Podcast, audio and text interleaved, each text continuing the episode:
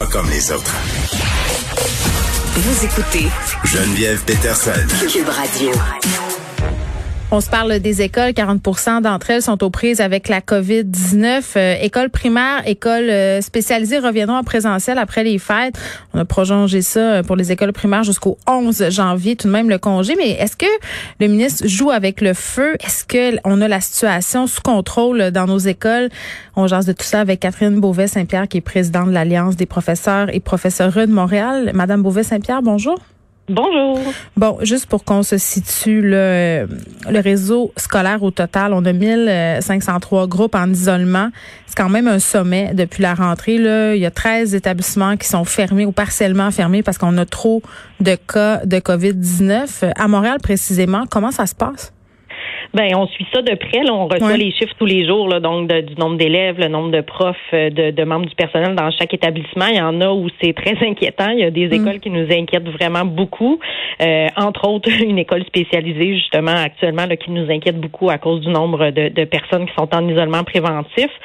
Euh, la situation est inquiétante. Hier, en écoutant le, point de presse, bon, on entendait aussi euh, une des premières choses que le premier ministre a dit, c'est que justement que la situation dans les écoles était très préoccupante et mm. que c'était euh, inquiétant et donc il fallait agir. Alors, la décision qui a été prise hier, évidemment, de ne pas ramener les élèves du primaire mm. à l'école avant le 11 ben, est assez bien reçu. On comprend aussi que c'est une, c'est une question de, de, santé publique là, et que c'est un coût à donner pour la société. C'est un confinement, un reconfinement un peu différent, mais c'est quand même ça.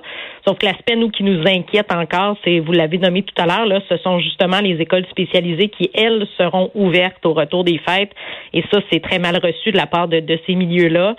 Euh, on sait que bon, évidemment, on est sensible. Là, il, y a, il, y a, il y a eu beaucoup de pression de la part des parents de ces élèves-là oui, qui ont besoin de ressources. Tout à fait, exactement. On est très sensible à ça, sauf que la réalité de ces écoles-là, ben, tout d'abord, les réalités, parce que ce sont des milieux très différents l'un à l'autre. Mais tu sais, par exemple, je peux vous citer deux exemples. On a des écoles où les élèves ne peuvent pas porter de masque, même à l'âge où ils seraient supposés en porter parce qu'ils les enlèvent.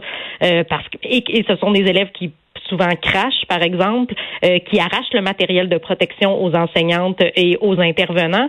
Donc, des milieux où déjà, c'est quand même assez inquiétant de travailler en pandémie de manière générale. On a d'autres milieux, par exemple, les, euh, les écoles secondaires qui sont reliées à des centres jeunesse. Là, on parle d'adolescents qui ont des troubles du comportement, donc pour lesquels respecter des consignes de santé et de sécurité, ce n'est pas évident.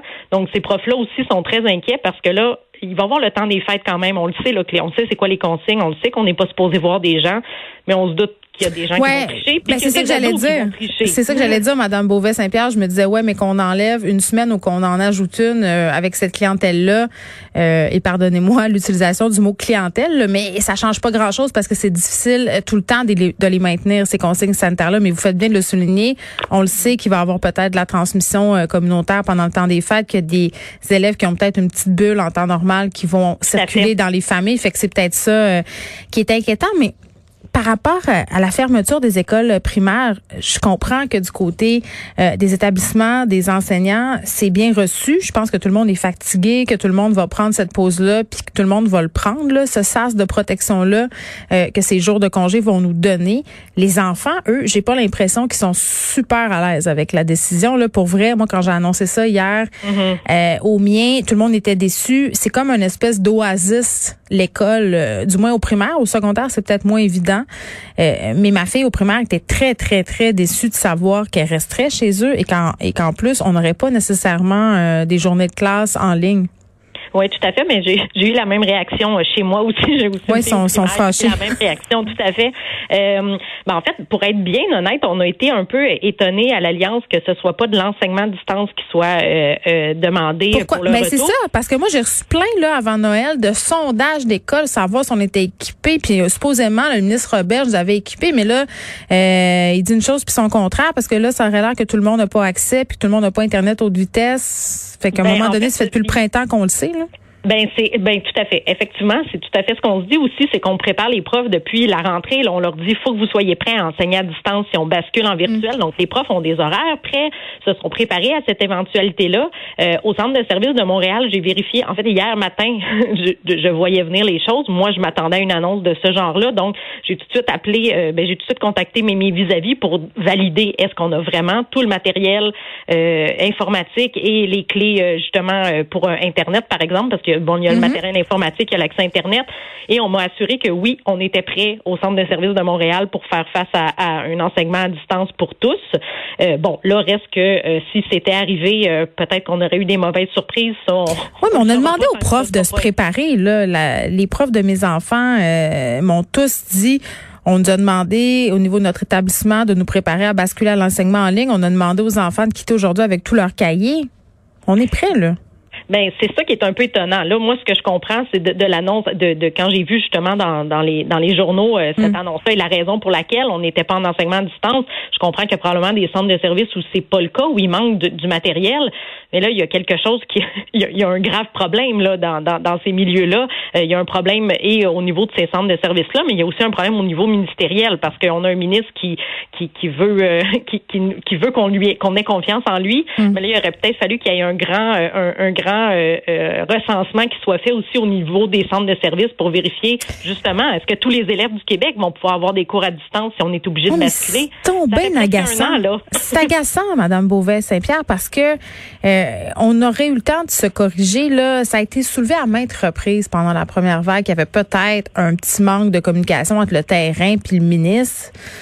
Euh, c'est tannant de se rendre compte que c'est encore le cas en ce moment et qu'à cause de ça, puis moi, ce que j'ai peur, ce sont les inéquités. Parce qu'on l'a vu pendant la première vague, les écarts d'apprentissage entre les écoles, même entre les classes, des enfants qui vont arriver le 11 janvier, puis ça c'est si ça rouvre le 11 janvier là, hein? Des enfants qui vont arriver qui seront pas sur le même pied. Est-ce que vous avez des consignes claires? Euh, on n'a pas encore des consignes claires parce que les, ben, les consignes qui sont données, qui viennent du ministère pour les deux jours, là, je parle vraiment pour le primaire parce qu'au secondaire, c'est vraiment de l'enseignement en ligne à distance qui se fait, donc l'horaire régulier. continue. Au primaire, les consignes qu'on a, c'est un service pédagogique, un contact régulier. c'est quoi un contact régulier? Parce que pour ben, moi, ça peut être bonjour, comment ça va, puis pour un autre, c'est trois heures d'exposé oral. C'est vrai. C'est un appel à la géométrie variable, tout à fait. En même temps, évidemment, nous autres, on blâme pas nos membres d'être à géométrie variable parce qu'ils ont probablement reçu de leur direction d'établissement aussi des consignes. La consigne n'était pas claire hein, du ministère. Donc après, mm. comme on en a souvent parlé, avec la subsidiarité, ça part d'en haut, ça descend. Donc, une fois que la consigne est donnée, ben, elle est donnée de façon un peu différente et interprétée de façon un petit peu différente. Donc oui, on arrive avec de la géométrie variable. Est-ce que c'était grave pour jeudi, vendredi? Bien honnêtement.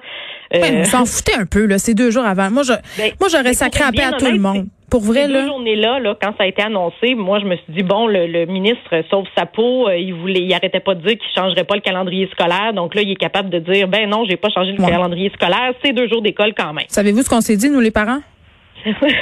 On s'est dit, ils vont faire du petit bricolage, on va avoir un petit mot du break. Hein? Ils vont nous sacrer patience avec les vacances de Noël. On est tout à bout. On veut tous se rendre au 25 décembre. c'est ça qu'on ben, s'est dit. C'est un peu ça. Donc, ces deux journées-là, ça a été, bon, euh, je pense, pris un peu à la légère et ben avec raison parce qu'au primaire, les dernières journées, bon, les élèves sont fatigués, sont, sont, sont fébriles, tout ça.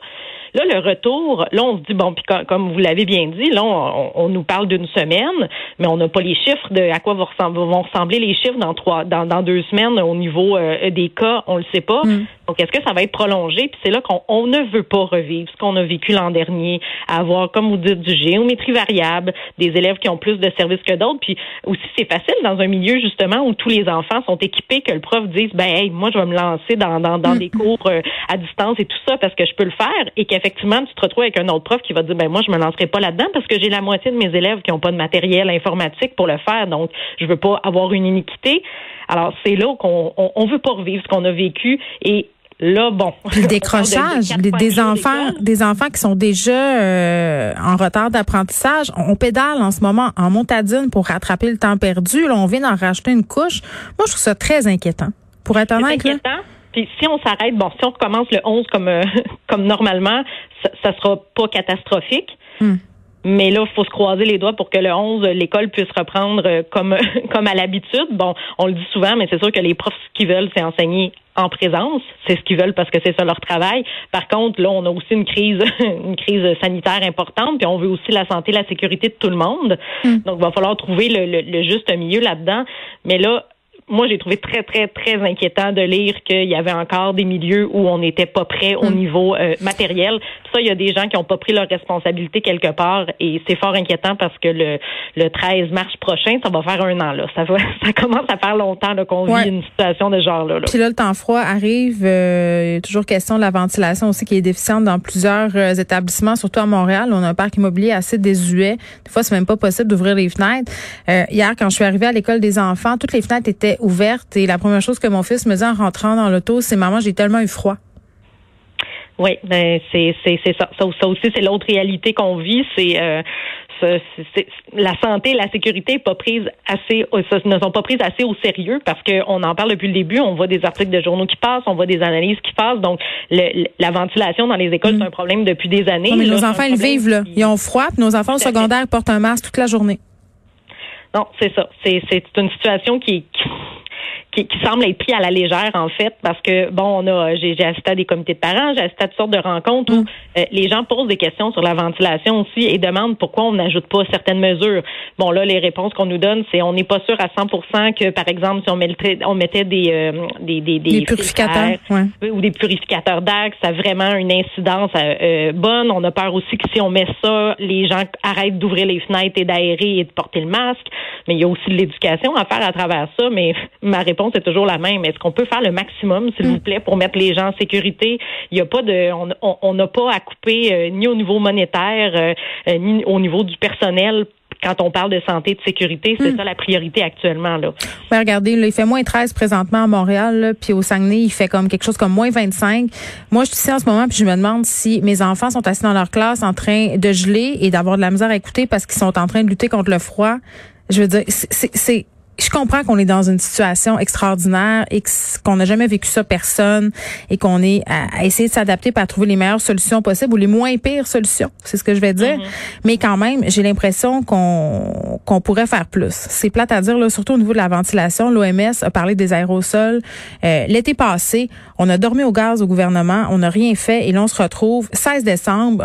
On n'est pas encore trop sûr d'où ça s'en va tout ça au niveau de la ventilation. On apprend qu'on n'est pas équipé pour faire l'enseignement à distance pour tous les élèves, alors que le gouvernement sait depuis fort longtemps que ça se peut qu'on s'en aille en reconfinement. Moi, je trouve qu'ici, il y a un ministre qui fait pas ses devoirs. On est, on est, on est, on est du même avis que vous euh, sur tout ça. Effectivement, il y a des gens qui, euh, qui font pas ce qu'ils ont à faire actuellement. Très bien. Catherine Beauvais-Saint-Pierre, qui est présidente de l'Alliance des professeurs et professeurs euh, de Montréal. Et j'ai envie de vous dire merci, Madame Beauvais-Saint-Pierre. Euh, merci à tous les professeurs qui ont été en classe euh, dans des conditions vraiment pas faciles depuis le mois de septembre. On vous souhaite un bon repos. De vous entendre et j'espère que tous les profs vont vous avoir entendu. merci. Bonne chance. Merci. Au revoir.